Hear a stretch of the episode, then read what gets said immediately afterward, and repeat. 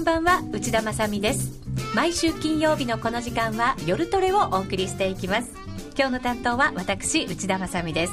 今日も夜トレは FX の投資家を応援していきます。まずは今日のゲストをご紹介しましょう。遠蔵さんこと田代岳さんです。よろしくお願いいたします。よろしくお願いします。遠蔵さんの円は日本円の円ですよね。そうですね。はい。円高じわじわな感じですよ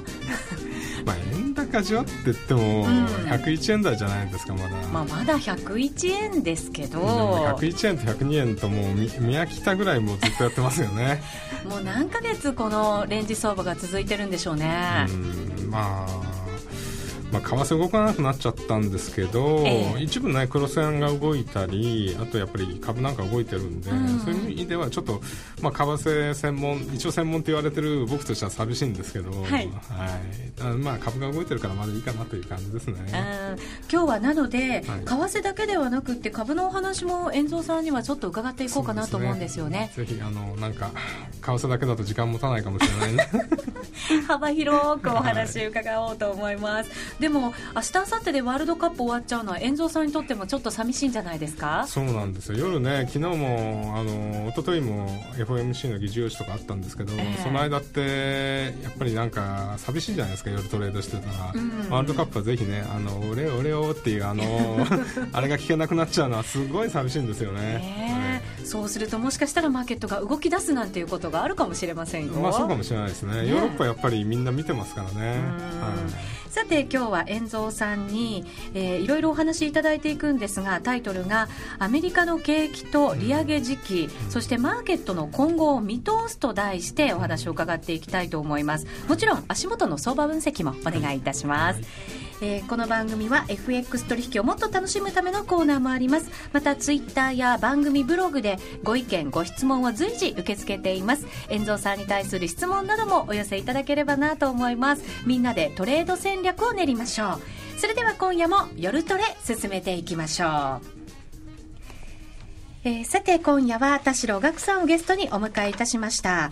えー、アメリカの景気と利上げ時期、そしてマーケットの今後を見通すと題してお話を伺っていきたいと思います。現在のドル円ですが、101円30銭台、そしてユーロ円が、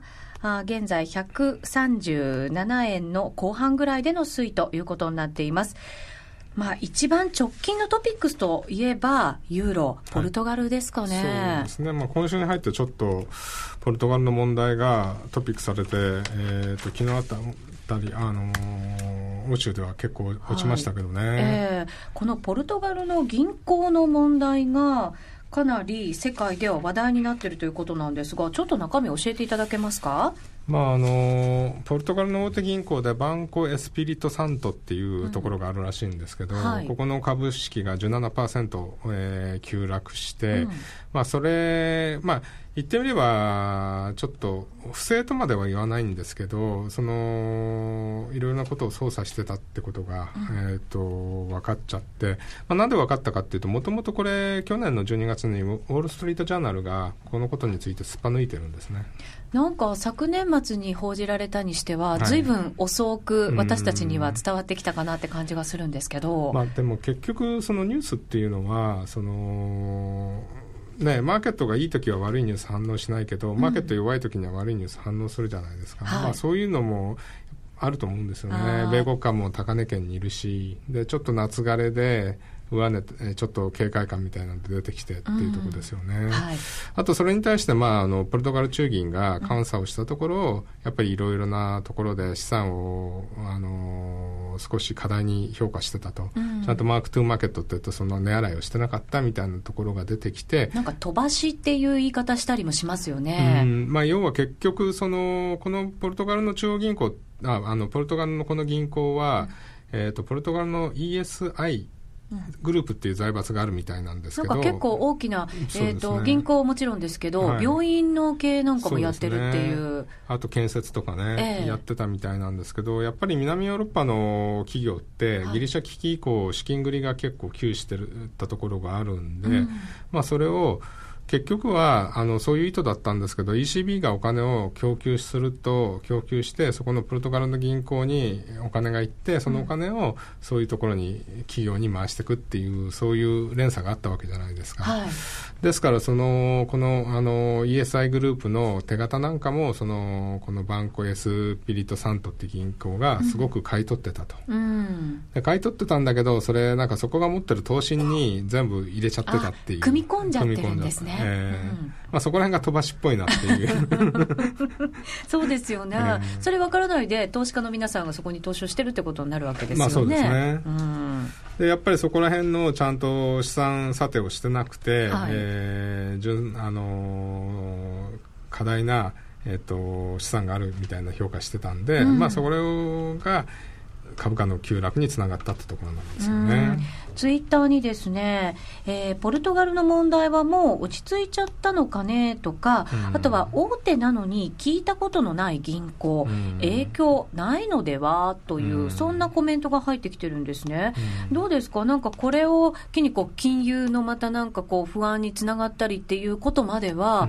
考えなくてもいいんですか？ちょっと今のところね、あの今日のポルトガル、昨日それでポルトガルの国債が、うん、10年国債が4%ぐらいまで上昇してたんですけど、はい、今日まあ出てくるところを見たら3.88%ぐらいまで下がってました落ち着いてはいるんですね、はい、ただ、もともとこのポルトガルの国債が、まあ、4%が適切かどうかっていうのもあるんですけど、うんあのー、リーマン、あのー、リーマンショックの後ギリシャ危機になって、はい、ポルトガルの10年国債って、ポルトガルってあの ECB から、あの EU から支援を受けたじゃないですか。はい、それでポルトガル国債って18%ぐらいまで上がったんですよね。10年債ね。あ、そうか。18%ぐらいまで上がってたんですね。うんでまあ、その後ポルトガルっていうのはその資本市場に復帰っていう言い方をするんですけど、うん、要は自分たちの、えーと、信用でお金を調達できるようになったんで、うん、債券利回りがどんどん下がって、まあ、大体3.5%ぐらいまで最近下がってきてた、ね、イタリアとかギリシャとかもずいぶん落ち着いてましたもんね。そうですね。スペインとかも特にそうで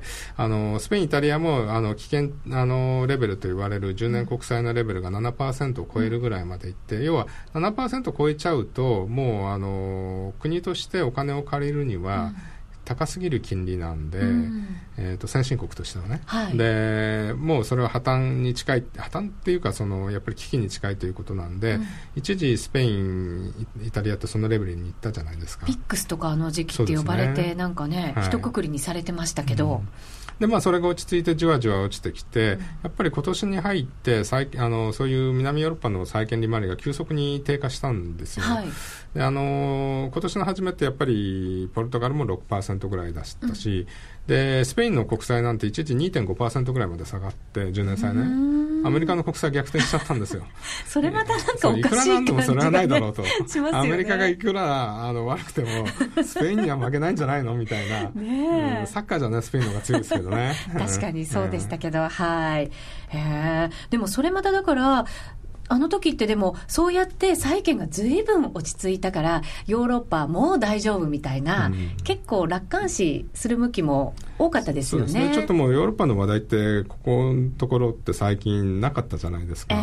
まあ、ECB の追加緩和はあったとしても、その危機っていう方向でのヨーロッパのトピックっていうのは少しなくなってきてて、まあ、楽観ムード漂ってたっていうところありますよね。うんはい、ただ、その、リーマンショック前もそうなんですけど、新興国、まあ、いわゆるジャンク債って言って、悪い債券の利回りと、まあ、大体米国債の利回り格差が、通常だったら5、6%あるのが2%とかに縮まってきてる時って必ず次に危機が起こるんですよ。まあそまあ、必ずっていうか、要は結局、株でもそうじゃないですか、うん、いい株か、バーッと買ってって、もう最後の最後は、あの業界5番手、6番手のどうしようもない株を買いに行って、そこって大体天井になっちゃう、要は最後に買うものっていうのは、まあ、少々みんながリスクにびん、あのー、すごく鈍感になって、まあ、これ1枚って言った時って最終コーナーなんで、んまあ、今回はそうとは言わないですけど、やっぱりそういう今まで比較的利回りが高かったものが急速に下がってってるっっていうのは、やっぱりこのゴールディロックス相場でお金余ったところが、そういうところにお金がいってる。からちょっと今、このポルトガルの問題一つだけじゃなくて、そういうところに行ったお金の是正が、もしかしたらここで始まると、ちょっと嫌だなってところはありますよね。またヨーロッパの銀行って ECB によるそのストレステストみたいなものもずっとこう進行してますよね。そう、ね,、いう中で、やっぱり不安感みたいなものも、まあ少しずつこうあるっていうのの表れなのかもしれませんしね。そうですね。そこら辺はちょっともう少し慎重に見てった。まあ今回ポルトガルの問題ってそんな大きなソブリンの問題じゃなくて、これ一銀行の問題なんで、はい。えーと、金融危機までには発展しないとは思うんですけど、うん、なんかあの金融危機の時ってカウンターパーティーリスクみたいなことを言われましたけど、うん、そういうことはあんまり発展するというところまでは考えなくてもいいんですか、そうですね、うん、そうだと思います、はい、ただなんか、そういうこうポルトガルの話なんかがあったとしても、ユーロって下がらない気がするのが、とっても不思議な感じなんですけどね、まだこの問題が、そのユーロのあの金融システムを驚かすような問題ではないってことと、うん、やっぱりデフレの通貨は強いじゃないですけど、はい、日本がかつてそうだったように、デフレで、貿易黒字、経常黒字の国の通貨って、やっぱり基本的にはファンダメンタルズ買い方向に行くんで、んまあ、そこら辺が支えてる部分ってあるんじゃないですかね。ただし、円の場合はやっぱりリスクを考えた円高なんですかね。まあ、これ、円の場合、リスクの円高という感じでもないと思うんですけどね、やっぱりちょっと金利差見ると、あのアメリカの金利が上がってこないと、最近やっぱり金利で動いてる部分あるんで、え17歳利回りとかも2.5とかになってるし、逆にその、もっと2年とか3年の国債の利回り見ると、やっぱり低下してるんで、うん、そこら辺で金利から見るドル買いっていうところが少し薄れてきてる部分ってあると思うんですよね。うん、アメリカの金利に関しては、ECB のやっぱり動きがかなり影響を与えてると思うんですけれど、はい、イエレンさんの、まあ、いろんな、えーと、会話も入ってきてますよね。はい。どうですか、あの議事録が発表されて、利上げの時期っていうものに非常に注目が集まってたわけですけれども。はい、まああのね、あの議事要旨の瞬間、えーと、利回り上がって、えー、まあ、最近では高値をつけても、その後すぐ急落しちゃって、ドル円も、落ちちゃったみたいな感じで、あ、まあ、あのあれですね、雇用統計の時があの最近最近の利回りの上値つけましたよね。はい、で結局、あれだけ強いあの雇用統計が出ても、うん、米債の利回り上がってこないですし、まあ、議事要旨もそれほどあの早期利上げに関するヒントって出てこなかったんで、うん、そういう意味ではやっぱりこのゴールディロックス相場続くんじゃないかっていう方向にマーケットはまだそこら辺に軸足をあの置いてるっていうところじゃないですかね。うん、まあこ今あの週末にあのゴールドマン・サックスのリポートが出たということで、はい、要は利上げ時期を前倒しにしたというリポートだったじゃないですか、はい、あれでちょっとその、ね、リスクオフ的な動きになったかと思うんですが、うん。結局、ゴールドマンってそれまで2016年の第1クォーターに利上げがあるんじゃないかと、うん、他のマーケット関係者よりは若干その利上げ時期が遅く予想してたんでそれをはい。うん、それをマーケットのコンセンサスと同じように2015年の第2クォーター以降あ第3クォーター以降かにこう前倒ししただけであって それって普通じゃんっていう。まだ1年あるじゃないっていう、まあ、1年前から利上げに備えないよねみたいな、あのー、感じですよね。アメリカのちょっと景気のあたりもまとめておきたいなと思うんですけれど、雇用は改善してきている。まあ、イエレンさん的に言うと、うんえーと、まだまだだよねっていう突っ込むところもあると思うんですよね。だから、要は、あの、イエレンさんが言う、あの、イエレンさんって労働問題の研究家じゃないんですよ。はいうん、で、彼女が、まあ、結局はその表面の失業率が最初6.5って言ったのが一気に抜けちゃったんで、うんはい、他のこと言わないと なんないってところもあると思うんですけど、はい、労働参加率とか、えー、あの賃上げがなかなかうまくいってないとか、うん、そういうことを言ってますよね、まあ、やっぱりこれ時間稼ぎしてると思うんですよね。あまあ、実際そういうところもあると思うんですよ。あの、えー、労働参加率ってこの1980、まあ、80年以降最低ぐらいの62.8%、だし、うん、あの有6失業率ってあってあの失業率ってあのアンエンプロイメントの U だと思うんですけど、うん、U1 からずっといくつかあって U6 失業率っていうのは要は経済的な理由で本当は正社員になりたいんだけど、うん、パートタイマーしかできない人も含めた失業率っていうのは実は12.1%あるんですよね、うんうんうん、で表面の失業率って6.1になって、はい、これはいいじゃないかみたいな感じになってるんですけど、うん、まだまだそういう人たちを含めると12%も失業者が、失業率が高いと、まあ、そこら辺を、えー、と気にしてて、まあ、大体その人口が700万人以上いるって言われてるんですけど、はいまあ、そこら辺のことがイエレンさん気になってるしやっぱり年率で見ると、えー、賃金の上昇率が今今のペースでいうと 2%, 2%から2.5%ぐらいの賃上げペースなんですよ、はい、年率で見るとね、はい、これがリーマンショック前って5%ぐらい4から6ぐらいが賃上げペースだったんですよ。じゃあまだまだ低いんですね、はい、そのあたりが。まあ、そこら辺をやっぱりすぐには利上げしないよっていう理由理由というか理由付けにしてるところがありますよね、うん、理由付けにして時間稼ぎをして、うん、一体どうしようと思ってるんですか？やはりそのすごいお金をマーケットに供給しちゃったんで、うん、それをえー、先に引き上げてから利上げするか、まあえーと、おそらくそのお金をある程度放置しといて利上げだけ先やるという方式なんですけど、まあ、そこら辺をどうやるかっていうのを今、えー、相談してる、まあ、これもすごく実験になるんでね今までそんなことやったことないんで、まあ、それをどうしようかということをやってるっていうこととやっぱりその一番ペットにとっては嫌なことは、はい、その長期金利が先に上昇しちゃう。あのー経済状況がそれほどでもないのに、マーケットが先走って、まあ、実際、10年債利回りが3%ぐらいになったことありますけど、うん、あれが3.2とか3超えてくるっていうのが一番嫌なんで、うん、今みたいに長期金利が落ち着いてくれてて、時間稼ぎができるうちに、やっぱり、えー、経済状況が回復してきて、徐々に、あの出口戦略を、うん、あのマーケットにインパクトを与えないように出口戦略をできるっていうのが一番いいシナリオだと思うんですよね。それがまあどういうシナリオでやるかっていうのはまだ今検討してると思うんですけど年内には出てくるみたいな形ですよね。はい、ですからそれを見てマーケットは利上げのことに関してはすごくトピックしていくんじゃないかなと思うんでそこまではまだ3か月ぐらい。っていうかあの秋ぐらいまではあると思うんで、えー、そこまでは今のような感じでじわじわやるんじゃないですかね。じゃあ今の状況が続いてるっていうことはイエレンさんにとってはいいことなんですね、うん、まああの僕はいいんじゃないかなと思ってるんですけどね。うん。なるほど。でもアメリカはでもこれから出口戦略の方向へ向かっていくということは確かですから、はい、本当だったら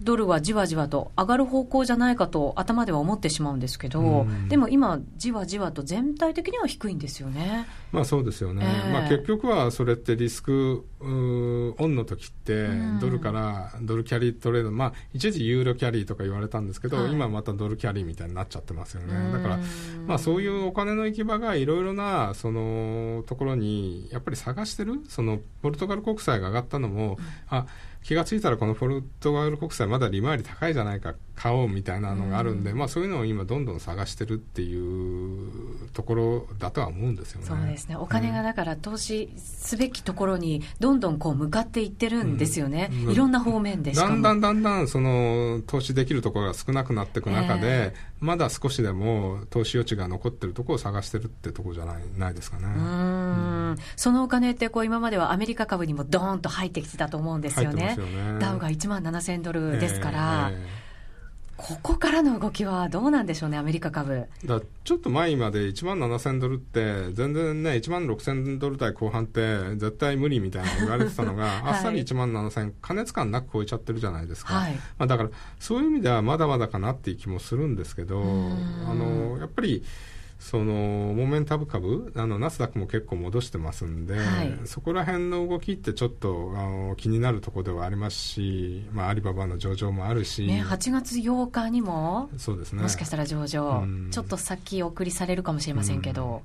うん、あれやっぱり20兆円ぐらいのあの IT 企業では史上最大の上場じゃないですか、はい、そうするとやっぱり換金売りっていうのがあってそういうのでナスダック絡みのあのいわゆるモメンタム株が叩き売られるとちょっとそれ引き金になっちゃったりする可能性っていうのも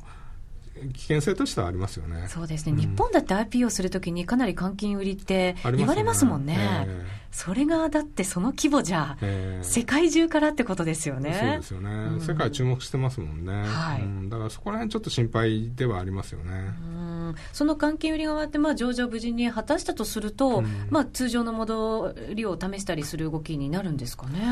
うんだからやっぱり僕はやっぱりあと2、3か月ぐらいこれ持つんじゃないかなと思ってるんですよ、えー、まあ、それはやっぱりさっき言ったように、あのフェドの方針がもう少し出てきてからマーケット動こうかなと思うんで、だから、バリバリ上がっていくとも思えないけど、みんな結構やっぱり警戒感あるじゃないですか、はい、警戒感あるときって、まあ、こういうじわじわ感でいくっていうのがあるんで、うん、まだいけるかなとは思ってます、警戒感があって、そういう時って下がるんじゃなくて、じわじわした感じで、それでも保っていくんですね、うん、そういうこと多くないですか、やっぱり円安に行く時もじわじわじゃないですか、うん、まあ、今、若干円高だけど、そうは言っても、まあ、下げ止まってるしっていうところもあるし、だから一部ね、あのー、さっき話してたけど、ニュージーランド円とかは、はい、まあ、やっぱり下で拾えばリーグエルシーっていうところですよね。そうですね、うん、ニュージーランドとかだってでも国からしたらかなり資産価格が上がっていて結構大変なんていう話も聞きますけど、はいうん、だあの僕の友人がニュージーランド住んでるんですけど、えー、やっぱりそのちょっとした家が5000万円ぐらいになっちゃってなかなか庶民の手には届かないレベルぐらい近くにはなってきてると。そこにもだからマネーがガンガン入ってきてるわけですよね、うん、やっぱり結構外国からの投資があ来てるというのでやっぱりそれなんか明らかに金余りのリスクオンの動きですよね、でやっぱりロンドンとかもそうだし、はい、そのニュージーランドみたいなちっちゃなマーケットでもそうっていうことは、世界中でやっぱり不動産の価格に関しては一部やっぱりかなりバブルになってるところもあるのかなっていう感じはしますよね。アメリカの一部だってかなり上がってるらしいですよね。うん、まあかあのー、やっぱりね、あのー、アメリカもちょっとそこら辺は気になるところですよね。うんそれでいてこう利上げをそんなに先で本当にいいのかどうなのかっていうところもこれから問題になってくるんじゃないですか？うんまあ、だから利上げを急いじゃうと、その今まですごくやっぱりそこがやっぱりクラッシュさせたくないってところはあると思うんですよ。ここで利上げ急いじゃうとやっぱりかなりインパクトあると思うんで、やっぱりこれっておそらく出口戦略って2、3年かけてやる話だと思うんで。そこもじわじわなんですね。そうですね。うん、だからそういう意味では、ここの1年ぐらいっていうのは、じっくり時間やっぱりかけていこうっていうところはあるんじゃないですかね。アメリカも本当にでもそうですね、ようやく景気が上向き加減になってきて、うん、ここで失敗は絶対にできないですよね。まあ今年、あれですよね、もうすぐ中間選挙ありますしね。えー、だから、そういう意味では、ちょっと、まあ中間選挙の年ってね、株安になるみたいな、さっきも話してましたけど、ね、その次の年が上がるっていう、なんかアノマリがあるらしいですね。うそうですね、うん、そうすると、今年はでも、まだ高いですけどね。秋ぐらいからちょっと警戒は必要なのかもしれませんけれども、まやっぱりだんだんね、そのリクイディティが夏休みになって落ちてきて、でマーケット9月になって、あの9月、10月、毎年悪いことがあるっていうところもあるんですけど、はい、僕、思うにね、やっぱりみんな警戒感あるんで、うん、警戒感あるうちは大丈夫かなって。とは思うんですけどね。うんみんながこう、もう大丈夫、もっと行くっていうふうになった時が一番危ない。そうですね。面白いもので。うん。まあ日本株にしてもね、まあ警戒感っていうかね、まあここのところちょっと連チャンで落ちてますけど。今日で5日続落なんですよね、日経平均が。えー、安倍政権ができてから初だそうですよ。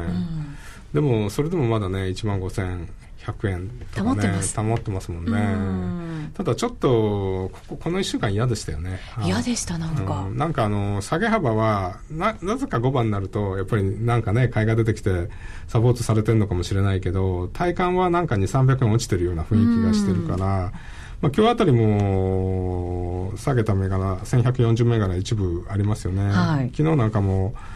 えー、と下がった銘柄1465銘柄、東証一部で、うん、結構落ちてるんで。落ちてますよね、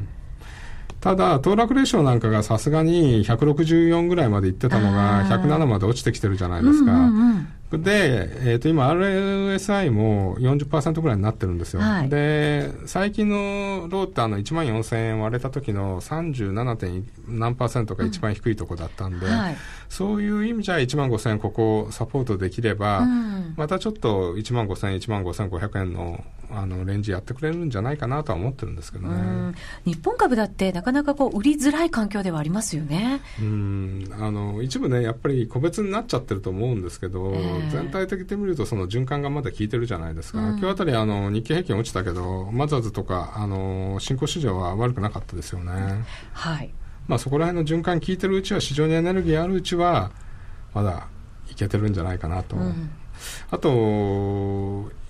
要は海外の株と円高と日経平均の動きっていうのがちょっとみんな別々、個別の動きになってる、うん、って感じしませんかね。確かに日経平均は底堅くても、うん、ドル円は下に行くしっていう、うん、なんか違和感みたいなものって、はい、なんかこのところ、1、2か月間ぐらいありますかね、はい、前回、その140、あの1万4000円割れてる時って、えー、あの黒田さんのこの発言がね、あのあった時ですよね。うんうん、えー、っと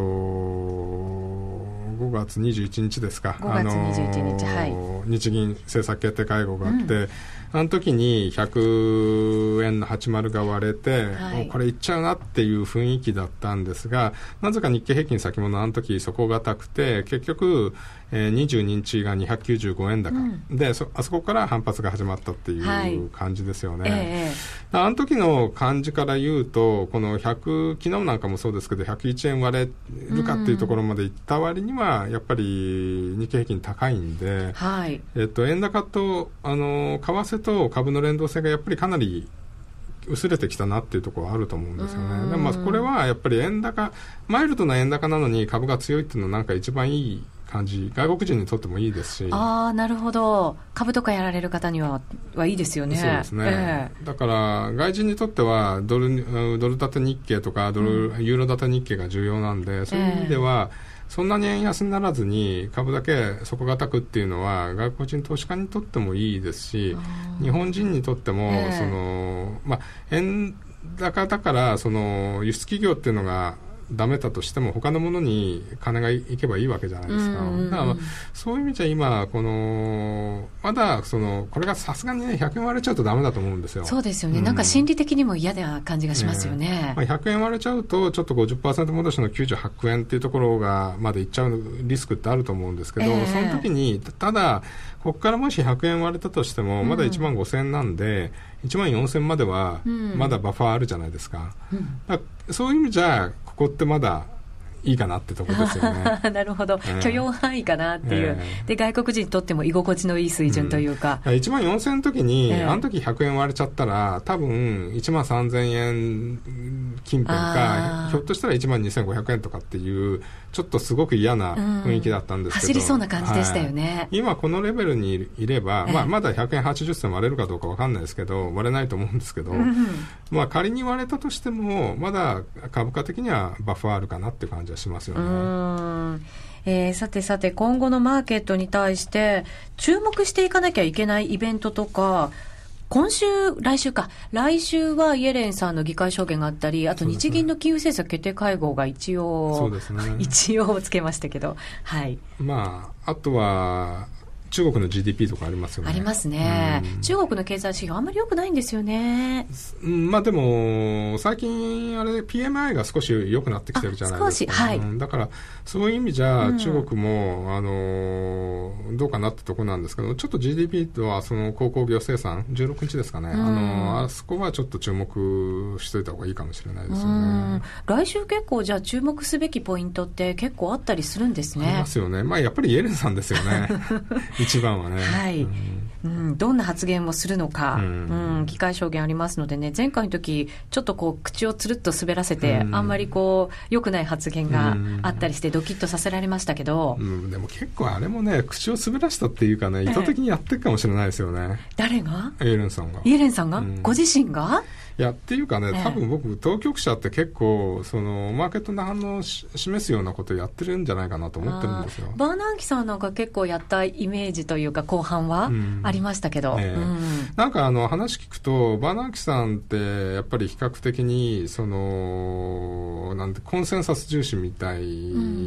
なところもあったりし、あバーナンキさんは割とコンセンサス重視というよりは、パッと自分の考えみたいなんで、イエナさんは割とコンセンサス重視みたいなところころもあるんで、ええ、意味はそのフィッシャーさんとかがタカ派とか言われてるんですけどそこら辺うまくこうバランス取りながら、意外にこうまとまってんじゃないかなって気はしますけどね。なかなかじゃあ上手に。うん。多分僕ね、あの、わかんないですけど、えー、フェッドなんかも少しずつ情報を流しながら、うん、マーケットの多分、ああの反応見ながらやってるんだと思うんですよね。だ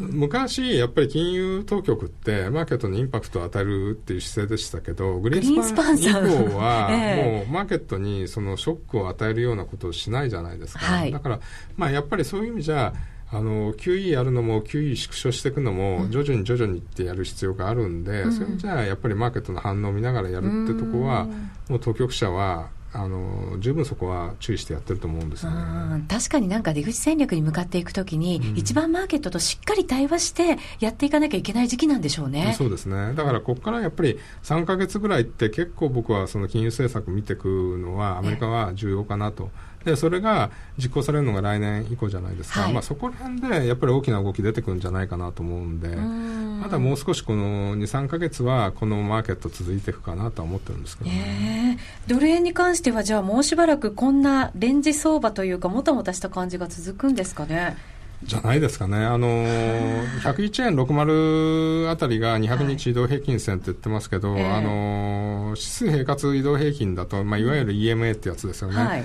あと101円20ぐらいなんで、うん、言ってみれば今、そのレベルにいるじゃないですか。うん、でまあ目先やっぱり100円70銭80銭、前回の安値が切れるかどうか、はい、でそこを切れちゃうと100円トライですよね。そうか、100円のじゃあ後半ぐらいですね、うん、ここを切っていくかどうか、そうですね、うん、これが大きなポイントになってくるわけですね。うん、あと、ユーロに関してはどうですか？ユーロ円ですかね、ね、ユーロ円の方が皆さんやりやすいですかね。そうですか。えー、まあユーロ円もね。ユーロ円今、137円75銭から76銭あたりですね。まあ、も前回安の136円あたりのところですよね。えー、まあ、そこをちょっと抜けちゃうと、うん、120、130、2、3円ってとこあると思うんですけど、やっぱりこの5、6円をサポートできるかってとこだと思うんですよね。うんここをサポートできればやっぱり135、140で、ちょっとしばらくレンジやるんじゃないかなと思ってるんですけど、うん、結構高い水準ずっと保ってきてましたよね、ユーロはね。うん、まあ、だから黒線結構ね、みんなそんなに落ちてないんですよね。ドル円は、はい、あの、上値ちょっと重たいんですけど、うん。結構ユーロとかもね、あのー、それほど1.35が結局サポートされちゃいましたからね。黒線じゃあもうしばらくあんまりこう、ボラティリティないような状態が続くっていうことですかね、全般的に。そうですね。5ドル円も、この、96円の中盤がなかなか抜けないんですけど、うん、4月の高値の105円40銭ぐらいから、うん、8月の、まあ去年のですね、はい、ロエストの86円の40ぐらいか、それの50%戻しぐらいなんですよ、この今96円。どころというか、はい。うん、だからここら辺がやっぱり居心地がいいっちゃ居心地がいいとこですよね、うん、クロス円見てると本当になんか居心地が良さそうな感じのところを保ってるような通貨が多いですね、やややっぱりその金余り的な相場下がれば買いが入ってくるって、えー、特にやっぱりこういうハイルーだみたいな、まあ、オセアニアと最近ポンドですよね、はい、お金が入ってくるあの下値はやっぱり買ってくるって感じはしますよねポンドは結構経済指標なんかによって降らされますけどね。まあ、ポンドとか5ドルって 結構経済指標で動く通貨だだから、ある意味面白いですよね。えー、面白いですね。うん。攻めるとしたら、遠蔵さん、どのあたり攻めたいですか？通貨ですか？通貨。うんだ最近やっってやっぱり難しいんですけど、やっぱりオセアニア通貨じゃないですかね、あの5ドル、ニュージーランド、うん、あとできあのできれば5ドル、ニュージーランドとタイ,、まあ、タイドルとかタイユーロ、はい、そこら辺のあのクロスも面白いかなとは思ってますけどね。これ、タイドルの方が分かりやすかったりしますか？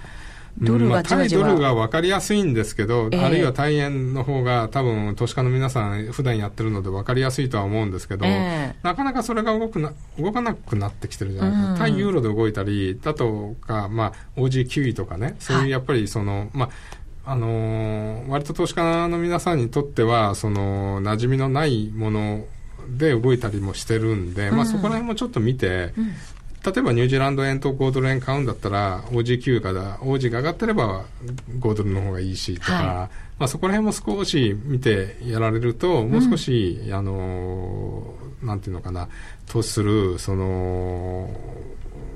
投資選択肢が広がっていくんじゃないかなとは思います、ね、そうですね。5ドルニュージーの組み合わせなんか5ドルずっと弱いですもんね。そうですよね。わかりやすい。うん、5ドルは弱いんですよ。だから、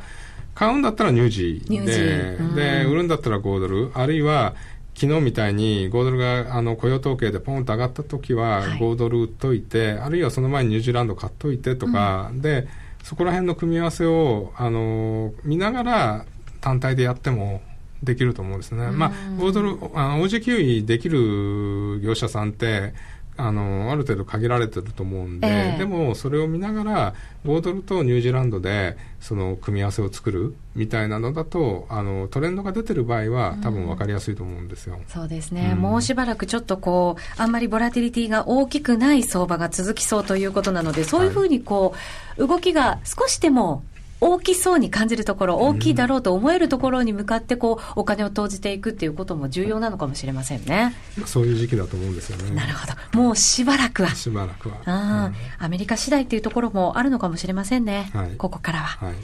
わ、かりました。ありがとうございます。えー、今日は、遠蔵さんこと田代岳さんにお話を伺いました。ありがとうございました。ありがとうございました。気になるレースが今すぐ聞ける。ラジオ日経のレース実況をナビダイヤルでお届けします。開催日のレースはライブで3ヶ月前までのレースは録音でいつでも聞けます。電話番号は0570-008460 0570-008460 0570を走ろうと覚えてください。情報量無料かかるのは通話料のみ。ガイダンスに従ってご利用ください。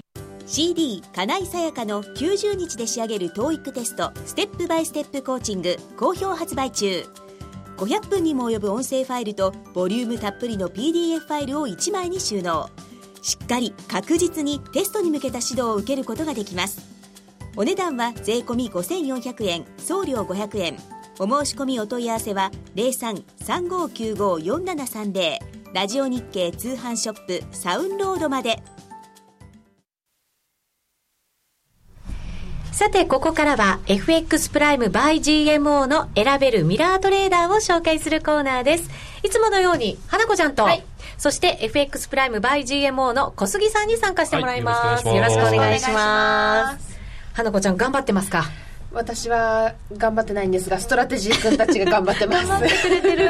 次のが頑張ってくれてそうなんです。この梅雨の中も頑張っていただいてます。はい。どうですか？動きは。いやちょっとですね。今週はあまり良くなくってですね、今までプラスの報告が続いていたんですがまあそれも続かず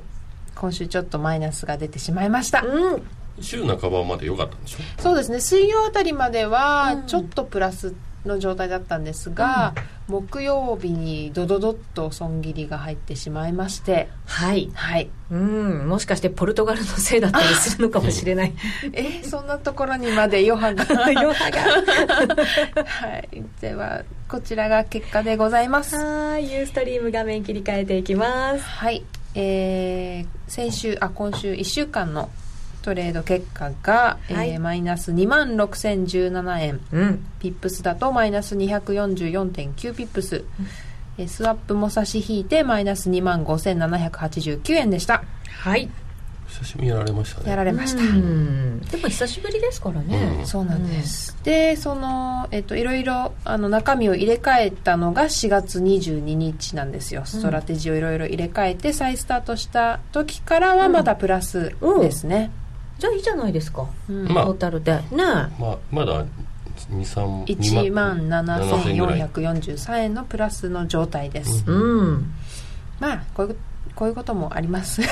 そういう時もあります、うん、はい。うん、毎週プラスっていうわけにはいかないですからね。うん、うん、確かにそうですね。はい、うん、それでですねまあちょっと今回ガツンとやられましたので、はい、改めてストラテジーを一個ずつ検証していきまして、うん、この4月22日以来の結果を全部あのエクセルに出して、えっと、それぞれどのストラテジーがダメだったのかなっていうのを見直してみました。はい。すごい。なんか進化してますね花子ちゃん、まあ、進化というか、まあ、そういう機能がありますからね。そうなんですよ、えらい。ミラートレーダー。簡単にエクセルに、はい、できちゃうんですね。あと並べ替えをやって、うん、はい。でそうしたらですね4つほどちょっとあれっていうようなストラテジーがありまして、はい、あまりこうあの芳しくないというか成績があったので、4つ抜きました、はい。えーと、あその前にそうだ1週間分のトレードの詳細もご紹介します。はい。すいません。えー、プラスになったストラテジーが2つのみで、うん、あと3つはマイナスでした。はい、うん、でモーニングブルーのカナダ円と、うん、オン・ザ・リバーのポンド円は、かなり大きめにマイナスになってしまったのでマイナス118とマイナスえー、168そうかポンドもちょっと今までとは逆の動きになったからかな。ああそうかもしれないですね。反落しちゃいましたからね、うん、うん、はい、というわけでその4つのストラテジー、えー、抜いた4つのストラテジーというのがこちらで、えーと、グレーになっている部分ですね。このフレンド3ポンドフランサードブレイン5ドルドルマホン FX ドル円リーン FX カナダ円です、うん、この4つがですねあまり良くなくてですね、えーと、損切りが大きくって、うん、えー、利確がすごい少ないのが、フレンドさん、うん。で外したりっていうのをやっていったところ、まあ、のこもともと19個で最近やってたので残り15個になったので、うん、プラス5にしてまた20にしようと思いまして、はい、このブルーの部分が追加した分です。うん。5個追加。5個追加。あ、はい、ちょっと太陽のあの通貨ペアが 間違ってますけど これはまたあの来週にお伝えしたいと思います、はい。はい、追加した判断基準は、うん、これはですね、えっと、相変わらず私はトレンドフォロー型のストラテジーが好きなので、えっと、平均利益が100以上とか、うん、で、えっと、平均利益と平均損失の割合が平均利益の方がちゃんと大きくなるようにっていうのを直近3ヶ月分のをメインにしてみました、で探したところこの5個がいいかなと思って入れたので、また来週以降もしこの子たちが活躍した時には、あのストラテジーの詳細とかも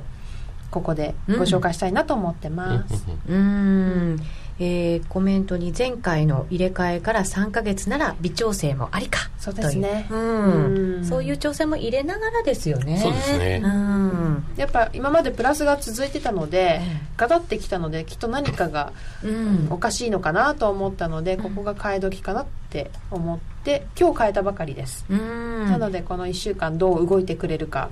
見てみたいと思います。そうですね。トレンドもずっと同じ方向にトレンドが出続けてくれるなら簡単ですけど、うんね、ね、やっぱりそういうこう定期的に変わっていくわけですからこういう微調整入れながら、うん。はい、はい、そういうのがこう適宜自分でできるようになるといいですね、あとあのミラートレーダーのストラテジーカード、はい、が、えーと、今リニューアルを今行っている最中でそうなんですか。あのいろいろこのストラテジーを選ぶ上において、はい、このトレード方針とか分かりやすくなる予定なんですよ、うんうんいつ頃ですか？それは。8月中には、うん、えっ、ー、とリリースできるんじゃないかなと。なるほどなるほど、はい、そうするとじゃあもっとみんな選びやすい感じになってくるわけですね、ね、あとあの、まあ、数字カードもそうなんですけどあとスマートフィルターっていうものでトレンドフォロー型とかレンジ型っていうものをちょっと用意して、もっとこう検索しやすいように今、今リニューアルをかけようとしているところなのでまあ、それも8月中にはご紹介できるんじゃないかなと思います、じゃあ相場に合わせて本当に臨機応変にいろんなものを入れ替えが簡単にできるようになってくるわけですね、ねはい、そうすると花子ちゃんもっとやりやすくなるかもしれない、はい、本当ですね、うん、楽しみです。利益も出しやすくなるかもしれない、はい、早く出してください、はい、よろしくお願いいたします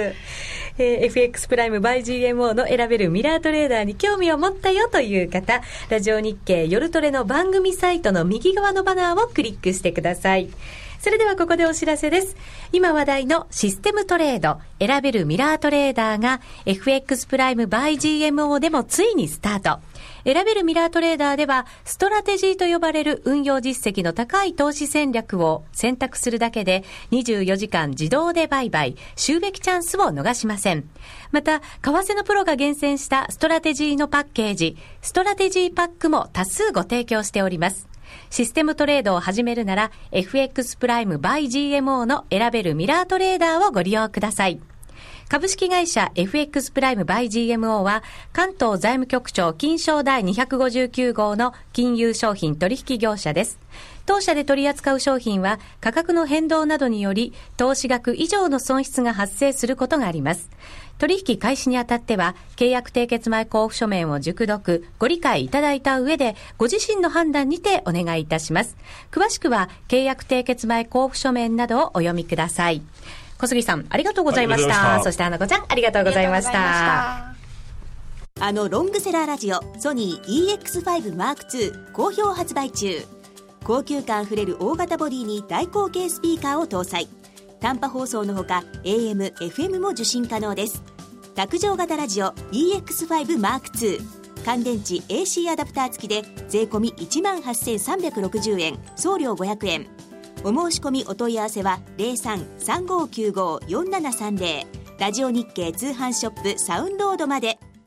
競馬中継が聞けるラジオ日経のテレドームサービス。東日本の第一放送は0180-99-3841、99-3841。西日本の第二放送は0180-99-3842、99-3842。情報量無料、通話料だけでお聞きいただけます。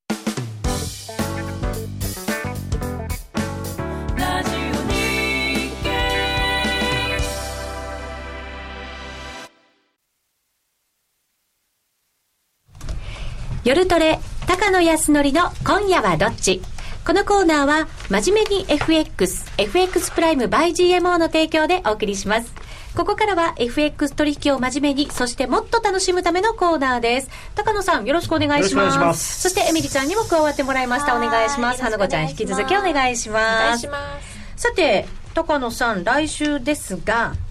経済指標も結構注目ですけど、一番注目は？日銀の金融政策決定会合ではないですね。じゃないんですか。私は、まあ、ええと思いましたけど。まあもう追加緩和もないし。うん1415で一応行われますが、はいまあ、一応、ね、一応日本人ならにに決定会合を気にしろよという感じではあるんですが、はい、まあ、あんまり気にしなくてもいいかなと。で実は副兵大穴狙いだとあの、はい、イギリスの雇用統計なんていうのがあるのであのなんか強い数字というか要するに失業率が少なかったあの低かったりすると、うん、こうまたやっぱりポンド利上げみたいな話になって面白いかなと、うん、今ちょっと弱いんでポン円なんかがだから逆にこう、はいポジション軽くなってて上がりやすくなるんじゃないかななんていうのはありますね。前回の雇用統計良かったですよね。確かに。そうですね、まあイギリスはとにかくあの金利が上がるんじゃないか上がるんじゃないかっていうことをみんな思ってるので、うん、いい数字には反応しやすいかなと、うん、はい、あとはそうですね。小売りがありましたっけ？アメリカの小売りが、はい、はい、まあ、この辺も注目ではありますけどただだからって急にどうこうって、まあ、もちろん今あのまたアメリカの長期金利が少し弱含んでるので、うんはい、小売りがすごく強くて長期金利がまたビュンとこう2.6とか2.7%とかになってくると、うん、まあ、またドル円もつまらないレンジ相場に 続くというのが つまらないレンジ相場、まあ、本当はねあの悪い数字が出てくれて、あの100円の80とかを切れていった方が相場としては面白いんですけど、はい、なかなかそうはならないかもしれない。いや夏の間に下に抜けてくれないかなとそうじゃないと本当に10月ぐらいまでこのもみ合い三角持ち合い続いちゃいそうなんで。アメリカの動き見ながらっていうことになりますかね。いやアメリカ動かないですからねもうね。ねだからまああとは期待でするとするとイエレンさんのポロリ？ねえ。1516で議会証言があるね、とか、まあ、あとは、まあ、そこまで引っ張りたくないですけどジャクソンホールとかでなんか変なこと言わないかなみたいな。ユーロは？ユーロはまあ静かに下がると。静かに。音を立てずに。そうそう、はい、もうみんなが気が付いてえ？いつの間に？っていうこんなところまで？そうそれがまあ一番いいかなっていう。あのもうみんなねやっぱりユーロ下がんないじゃんとか思ってる思い始めたんでいい傾向かなと、うん。ああなるほど。偏りすぎはね。そうそう。まあ、うん、でもやっぱりあのー、なんかやってくると思いますよ。まあ少なくともあのポルトガルの金融不安では下がらないと思いますけど。これやっぱり高野さんもそんな大したことないんじゃないの？影響はないんじゃないの？ってお考えなんですか？そうですね。あのまず一つはポルトガルの、えー、金融システム不安っていうのはそうですね。いわば日本代表がブラジルと試合やって負けるみたいなもんで想定内？はい。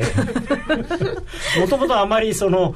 ね、ポルトガルの銀行がしっかりしてると誰も思ってないわけですよ、うん、まあ、もポルトガルってまあスペインの一部って言ったら怒られますけど、まあ、地政学的にはスペインの、にちょこっとくっついてるところですしもともとスペインはものすごくあの不動産バブルで、まあ、苦しんでますよね、うん、でそれと同じような状況になってますし、まあ、あと国の規模はすごくちっちゃいんで、うん、あのさっきちょっと聞いたんですけどあの大体 GDP でいうと埼玉県規模らしいんですよね。えー、ちっちゃい。ちっちゃい。別に埼玉県が悪いとか悪いとかじゃなくて もちろんそうです。ちゃんとした、はい、はい、日本では都市ですから。国ですからねそれが、はい、それが国ですから。でそこでその中で一番大きい銀行って言われてもはあっていうぐらいですよね。うん。そう言われるとそうですね、だからそのやっぱりスペインの銀行がどうのイタリアの銀行がどうのっていうのとはちょっと桁がもう多分3桁ぐらい違うんで、うそれでもそこから波及するのはやっぱりユーロまだまだだよねっていうのはないんですね。しかもポルトガルって別に金融センターでも何でもないので、あのそこの例えばポルトガルの銀行がものすごくデリバティブを何兆ドル分もやってて、うん、それが決済ができなくなってっていうようなリーマンショックみたいになるっていうのはないわけですよ。で今回問題になっているのは社債ですから、はい、まあ、その社債を買ってる人はちょっと困ったもんだなっていうことはありますけど、それにしても本当に限定的ですよね。一過性のもの特に波及はあまりないんじゃないの？そうですね。ですからあのこの番組聞いてらっしゃる方でポルトガルの株を買ってる人はちょっと気をつけた方がいいと思いますけども なかなかなかなかマニアックな人じゃないとポルトガルの株は持ってないと思うんで。えーはいでもね国債もずいぶんだから買われてきてたんですよね、ね。ヨーロッパも、そこもちょっと異常だったんじゃないかと思いますけど、まあまあまああの ECB がいろんなことやりましたからね、でもまあポルトガルのねあの国債持ってる人も多分夜トレのリスナーの方にはいらっしゃらないと思うんで、あんまり気にしなくていい。で残念ながらこの話でユーロがそのどんどん売られるっていう状況にはならないと思います。あはい、なるほど。そうすると出張さんが何もないままジャクソンホールへなのかっていうコメント入ってきましでもなんかねドル円は怪しいんですよね。ちょっとちょっとチャート見てると、はい、なんかまあもちろんそのまだサポートラインが100円の8号ぐらいかな今あるんで、うんうん、そこを切れないとなはじ話始まらないんですけど例えば週足の一目均衡表の抵抗体に今くっついてるんでねちょうど。でそこにじわっと入ってくる可能性がある。でそうすると下に下がりやすくなるし、でそうなると今度、まあ、さっき言ってたそのサポートラインが切れてくるかもしれないですしもともとのそのチャートパターン的にもあの長期のあの右上がりのウェッジを下抜けてるんですねすで、に。でもうちょっと中期で見るとディセンディングトライアングルっていうその弱気の形になってるので、うん、上がこう下がってきてて下が増す、はい、これは基本は下に抜ける形なので、うん、その辺はですね非常に。そういうこといろいろ状況証拠を見るとなんか下がってもいいんじゃないかな的な？的な。ただあまり期待しすぎるとまあなんせ相手敵敵はドル円なので、はい、あのーあまあ結局またここでサポートされて戻るのねみたいな。スピード感がねないんですよね。走らないというか。うん走らないことメッシのことしと なんか年金のフローが入ってるっていうような話を聞くんですか？それは関係ないですか？あのアウトライトっていうかいわゆるその円ドル買いをしてあのアメリカの債券を買うとかっていうことはあんまりしてないと思います。日本株を買ってる？とかあと基本的にはもし外債を買うんであればヘッジ付きの外債を買ってるのが多いしあとは年金絡みでいうとあの厚生年金基金っていうのがあってそれが多分年末までに、ね、今年度中か相当解散するんですね、うん、でそれを解散するっていうことはそこが持ってる株であるとか、まあ、それどういう形になるかわからないんだけれども一旦それを売らなきゃいけないかもしれない。でそれを売ると、まあ、今その GPIF が買うとか言っててもそのそのそいつらが売ってる分を買うので精一杯なのかもしれないんですよ。だからそこはあんまり短期的にはあんまり期待しない方がいいとか高野さんなんかこうイベントでここからどうしてもやっぱりここだけは見ておかなきゃいけないっていうイベントってありますか？ワールドカップまあの決勝戦。もう日曜日に終わっちゃいますよ何時ですか日曜日は。月曜の早朝4時ですね。あ午後時キックオフ無理です。まあどうしても抑えておかなきゃいけないイベントっていうとそれかな。それかな。それをそれがないとしたら次はどれ？えー、ジャクソンホール。えー、だいぶまだジャクソンホールなんだ。ねそこまであんまりないんですか。あのねまああとはやっぱり ECB は、あの FOMC よりは注目だと思いますね。7月の末、ね、はい、FOMC はもう大体っていうかこの間の昨日あ先週今週か発表になった議事録を見る限りは、うん、まあ10月で最後150億ドルやってそれでまあテーパリングは終わると、うん、でもでもその先はまだまだこれ今後経済状況を見ていかなきゃいけないっていうのもあるんで、はい。あでもあのそうですねイエレンさんの議会証言で、まあ、どんなニュアンスの話をするのかと、うん、まあ、ちょっとイエレンさんまあ、最初に失言失言というか言わなくていいこと言っちゃったんで10ヶ月あ半年半年って言いました、ね、それがあったんであのかなり今しこうなんで